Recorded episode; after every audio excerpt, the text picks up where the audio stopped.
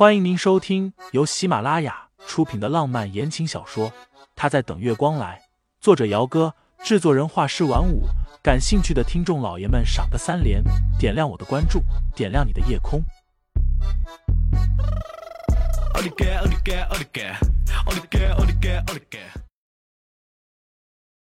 第四章，他上辈子是不是挖了叶家的祖坟？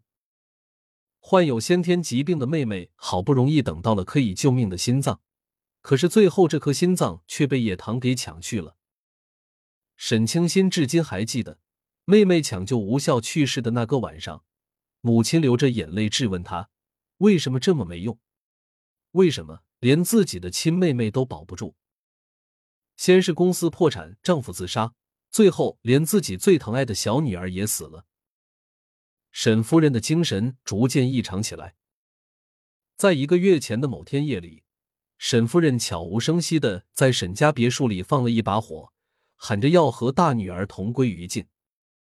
结果，刚刚烧起来的大火被一场大雨给扑熄了。之后不久，因为周围邻居的联名抵抗，沈清心被迫把情绪不稳、精神失常的母亲送到了这座疗养院里来。呀。沈小姐来了。疗养院里走出来一个四十多岁的中年男人。这个人沈清新认的，是疗养院沈夫人住的那一栋楼的主任，姓于。先前沈夫人住进来的时候，沈清新还私下里给于主任包了一个鼓鼓囊囊的红包，拜托他在疗养院里多多的看顾母亲。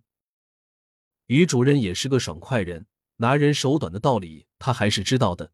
所以直接派了一个最专业的护工，贴身的照顾着沈夫人。沈清心笑了一下，和于主任打了招呼，问道：“我母亲最近还好吗？”于主任点头。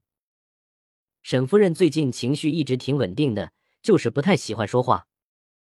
两个人一边说着，一边往疗养院里走。沈夫人住的地方有些偏，但是环境清幽，还是很适合静养的。对了，于主任想到什么，干咳了一声，说道：“咱们疗养院已经被收购了。”收购？沈清心问道：“怎么忽然就被人给收购了？”这家疗养院是私人的，在把沈夫人给送过来之前，他也打听过不少。疗养院的口碑很好，而且无论是医疗水平还是专业素质，都是全市最好的。我这也是听说的。于主任左右看了看，见四周没人，把声音压低了一些。沈小姐啊，我这可是看在咱俩关系好，所以把我知道的和你透露一下，你可千万别说出去啊。沈清心腹诽，这话他也不知道和几个人这么说过了。不过于主任肯把内部的消息告诉他，想来还是看在了他包的那个鼓鼓囊囊的大红包的面上的。您放心，我嘴巴很严实的。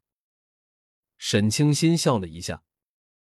您跟我说说，到底是哪家公司收购了疗养院啊？叶家。于主任谨慎的又左右看了一下，这回声音压的比之前还低了许多。就是咱们牧城的哪个叶公馆，叶家。在牧城，称得上公馆两个字的只有两个地方。一个是北边的圣公馆，另一个是南边的叶公馆。总的来说，盛叶两家向来是井水不犯河水的，但两家又很默契的在不同的领域里牢牢的把握住了大半个牧城的产业。与主任说的那个叶家，沈清心自然而然的和他想的是同一个叶家。午夜梦回的时候，沈清心曾不止一次的想过，他上辈子是不是挖了叶家的祖坟。以至于这辈子叶家这么来报复他，沈家破产和叶家脱不了干系。沈渊好不容易盼来了一颗救命的心脏，结果让叶家的掌上明珠叶棠给抢了。就连他自己，现在不也是让叶棠给抢了男朋友吗？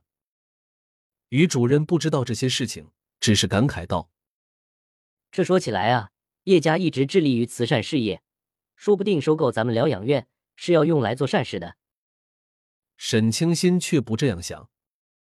叶家头顶上的“慈善之家”四个大字，只不过是蒙蔽外人的障眼法而已。实际上那里有多肮脏腐烂，却不足为外人道。而且隐隐的，沈清心总有一种不太好的感觉。不知不觉的就到了沈夫人所住的那栋楼前面。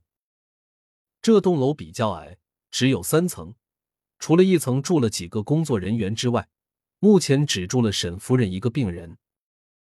二楼外面的阳台，沈清心站在楼下，一抬头就能看见母亲依靠在窗户边上的纤瘦背影。听众老爷们，本集已播讲完毕，欢迎订阅专辑，投喂月票支持我，我们下集再见。